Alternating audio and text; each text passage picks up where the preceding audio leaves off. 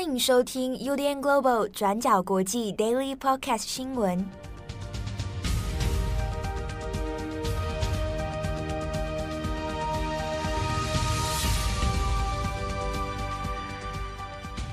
Hello，大家好，欢迎收听 UDN Global 转角国际 Daily Podcast 新闻。我是编辑七号。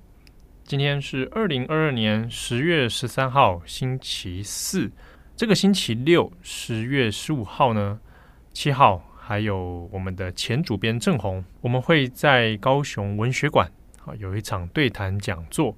那这个先前有跟大家预告过了，不过呢，现在这个讲座目前它人数应该是已经爆满，好，应该有一百一十人左右，好像。那如果你是有参加的听友，或者是我们转角国际的读者呢，也欢迎哦。可以先预先准备一些你想知道、你想提问的问题啊。我们现场其实会因为讲座时间蛮长的，我们呢会花更多时间来跟所有来参加的读者跟听友互动哦。有关于任何看国际新闻或或者制作国际新闻的一些疑难杂症啊，或者你各种想想法都可以来跟我们交流。那这边也很期待在高雄跟我们转角的听友哦来见面。好，那今天十三号的新闻，我们分成几个部分，但这几个部分彼此其实是有一些关联性的。那第一个，我们会先看昨天十月十二号在北京落幕的第十九届七中全会。好，这个我们会先来谈一下这个会中有哪些重要的关键点，那怎么来连接到这个星期天十六号的二十大开幕。下一个呢，会再谈的是美国。好，美国呢发表了新的国家安全战略，那这件事情当然多少还是跟东亚局势、中国也是有些联动哦。那最后我们也谈一下关于乌克兰、俄罗斯的一些局势新发展。好，我们第一个先来看一下所谓北京的举行哦，第十九届七中全会。好，那这是怎么一回事？那以及在这些冗长的报告里面，我们怎么样抓住重点哦？这个十九届七中全会，它的全名叫做中国共产党第十九届中央委员会第七次全体会议。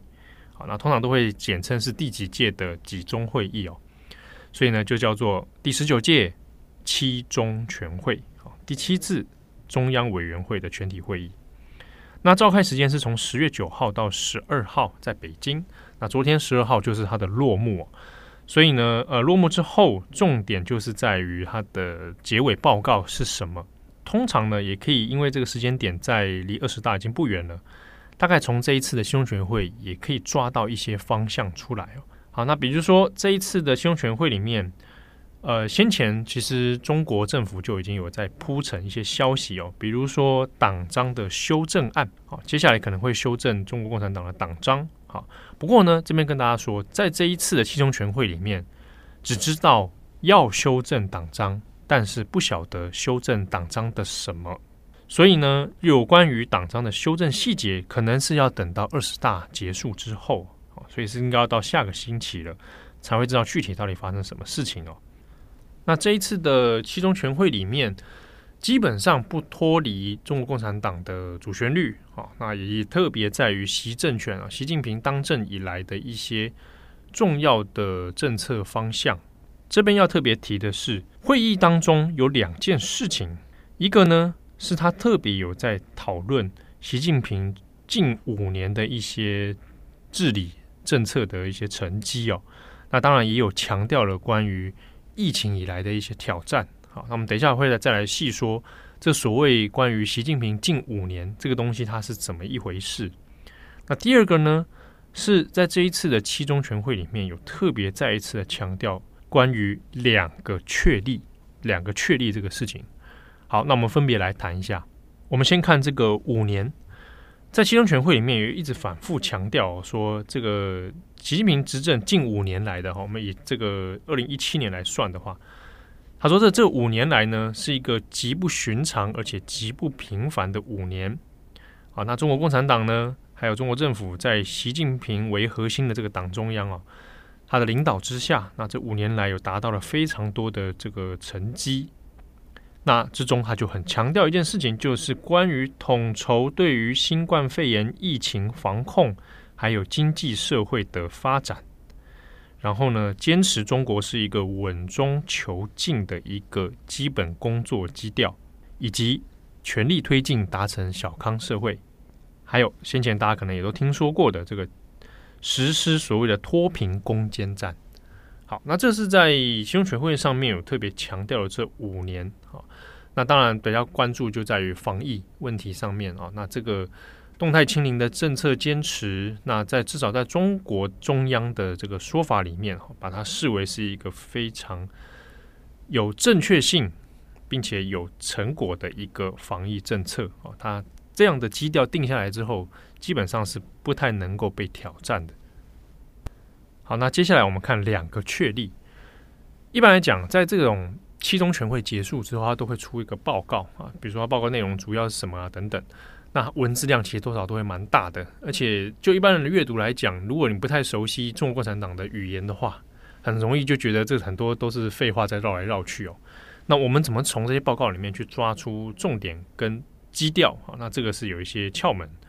那我们看这一次讲这个两个确立，其实并不是一个新的概念啊。所谓两个确立呢，是哪两个？一个就是党要确立习近平党中央的核心，全党的核心地位。另一个确立呢，是确立习近平新时代中国特色社会主义思想的指导地位。这是反映了全党全军全国各族人民共同心愿，然后是对新时代党和国家事业发展、推进中华民族伟大复兴历史进程具有决定性的意义。好，这是两个确立。那其实两个确立这个事情，它是在二零二一年的时候就提出了。那这一次的七中全会再一次被强调。好，我们可以简单白话文的。总结一下，两个确立基本上就是确立习近平在党的核心地位。那再来就是确立他的路线是中国共产党的正确路线。好，这两个确立，二零二一年提出，但在这一次二零二二年的时候再一次强调，而且在报告里面有讲说，全党要深刻领悟两个确立的决定性意义。好，那我们如果回想一下，两个确立是什么意思？全党还要深刻领悟，我们基本上大概可以知道，这是要巩固习近平的地位哦，和他的核心地位。那也可以连接到接下来二十大可以预期的发展了。那在这个报告里面呢，不只讲两个确立，他也特别有讲说，除了两个确立这个决定性的意义之外，还要增强四个意识，坚定四个自信，做到两个维护。好，这个几个什么几个什么啊？这个是中国共产党很喜欢的一个句型哦。好，那我们这边要看哦，刚刚两个确立我们已经讲过了。好，那所谓的增强四个意识是什么意思？四个意识呢，是说政治意识、大局意识、核心意识、看齐意识。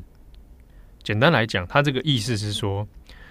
要确定哦，习近平总书记在新的伟大斗争实践当中，已经成为党中央的核心，全党的核心，这个叫做核心意识。那看齐意识的话，就是说你要向习近平看齐啊，全党要向习近平看齐。简单来讲，四个意识也仍然是围绕在习近平为核心哦。那四个自信是说要有中国特色社会主义的道路自信、理论自信。制度自信和文化自信啊，这也是习近平任内所强调过的。基本上就是你要肯定现在中国共产党的统治制度、思想制度了啊。这个所谓的中国特色社会主义，那两个维护啊，两个维护呢，说的是坚决维护习近平总书记党中央的核心、全党的核心地位啊，这是第一个维护。第二个维护是坚决维护党中央权威和集中统一领导。好，所以两个维护，两个维护基本上讲的事情也还是一样哦。确定你的核心领导人是习近平，然后确定这一个集中式的统一领导是这个一定要确保的啊。那当然，我们如果回过头来看一下，是七中全会干嘛又要强调一次这件事情呢？连接到的还是刚刚前面讲的这个所谓近五年啊。因为呢，我们先看四个意识跟四个自信，它其实二零一六年就提出了哦，那是二零一六开始，然后两个维护是在二零一八，两个确立在二零二一，你算起来的话，我们把二零一二也算进去啊，这样变成近六年。那基本上仍然是围绕在习近平为核心啊，所以到了二零二二的七中全会，再一次强调这件事情，基本上我们大概都能够看出来，这个事情态势是笃定的。习近平在二十大，好，没有意外的话，没有一个很奇怪的意外的话，那他应该是会连任啊。那只是说这个连任要怎么处理，怎么处理他的任期问题，是要终身制吗？还是要做其他的方式？那这个就要看有没有所谓党章的修正啊，或者是怎么来解释习近平的地位啊，这是接下来二十大之后的一个看点哦。好，那当然很多人看这个七中全会啊，这么多共产党的语言啊，那会想说，哎，那跟我们有什么切身关系啊？当然一部分这个是看中共政治运作的一个现象啊，另一方面是里面当然还是有提到香港跟台湾，但这边要强调一点是在这两个议题上面。七中全会并没有什么新的说法，没有什么新的词汇出现哦，你就可以看出那个比重重视程度其实是有优先顺序的哦。香港、台湾这部分还是做一贯的路线啊，比如说香港，它还是强调爱国者治港，好，由乱后治啊，那大概就是朝向现在这个方向发展。台湾的部分，大家都可以想象，它还是一样的词汇在绕啊，就是坚决祖国统一啊，反对台独势力等等等啊。这部分就没有特别新的词汇出现，那我们反而是要看后续二十大。我想重点可能也不会在这一块哦，重点可能还是摆在习近平自己中共内中共的内部。那涉外关系的部分，恐怕还是标瞄准在跟美国。好，那下边我们就要来看的是美国。美国呢，在当地时间十二号，那白宫方面就也有做了一个宣布哦，就是新的国家安全战略的报告。那白宫方面是说，美国现在正在进入一个所谓决定性的十年。那这个决定性的十年里面，美国要面对的对手已经不只是正在挑战国际秩序的俄罗斯，好，也包括要面对中国的竞争。那中俄的霸权竞争，好，权力角逐。那这件事情其实过去几年当中就已经有反复提过了。啊，那只是这一次呢，透过国家安全战略的报告，再一次强调。那当然，选在这个时机点，多多少少可能也看在跟二十大的来临是有一点关系的哦。所以美国这边呢，它是强调中国现在是美国最大的地缘政治挑战。好，在这一次的报告书里面，它其实不只是针对俄罗斯的一些状况，那蛮多的篇幅在描述对于中国的的这些挑战哦。那报告书里面认为说，中国现在是呢是有意要重塑国际秩序，哦，这是还有意图的。而且呢，中国越来越多明显的是来透过经济手段、外交、科技或者军事的力量，想要来挑战这个哦，重新塑造这个国际秩序。那美国方面，他强调自己的立场是说，不会主动寻求跟中国的冲突，也不会来做什么新冷战。那这是美国的说法。那也不希望透过这样的冲突而导致世界分裂成啊不同的这种集团来对抗哦。那美国这边是认为说，中国目前在世界上面，它的经济体系运作方面仍然是有扮演很重要的角色的。同时呢，也是全球有些面临一些共同的问题啊，比如说气候问题、环境议题等等，中国也有它一定存在的这个必要性跟它的角色能够发挥的作用。所以呢，美国跟中国之间，其实在这些问题上面，仍然有可能可以和平共处的。好，那当然讲这个话的言下之意，当然是说不寻求主动的这种高强度的对抗，而是有机会可能可以透过一些协商。的方式哦，来降低冲突的可能性啊。那这个说法当然也是给了一些发展的思路啊。那当然也是可能多多少少给中国一些所谓的政治外交战略上的参考。不过呢，这是不是代表说未来不会有军事方面的互相竞争或者防范啊？或者美国因为这国家安全战略报告而在国防上面，或者对于东亚太平洋方面就会比较松懈呢？看起来应该是没有。反过来说，我们下面再一则看的是乌克兰的情势。我们可以看出，北约国家、西方国家现在对于区域冲突安全的一些资源配置啊，我们可以看出一些端倪啊。我们来看一下，我们先前有讲到说，乌克兰。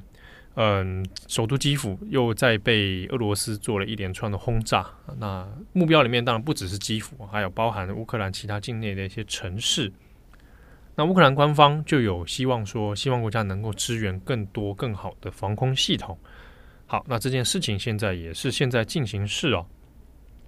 西方呢也透过这个 NATO 这个北约组织的总部啊，召开了会议，那承诺。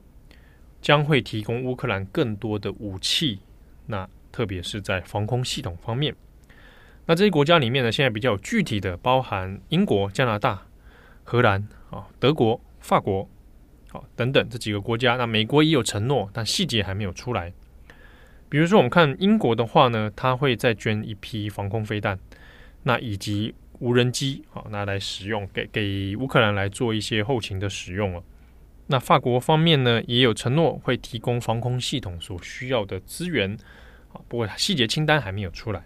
荷兰的话呢，先是支援了，也是防空飞弹哦。那总价目前已经知道是大约一千五百万欧元，啊，算成台币的话是快将近五亿。那另外是德国方面，啊，德国方面的防空系统也都按照先前的合约有不陆续的交付给了乌克兰。好，那这是德国的部分。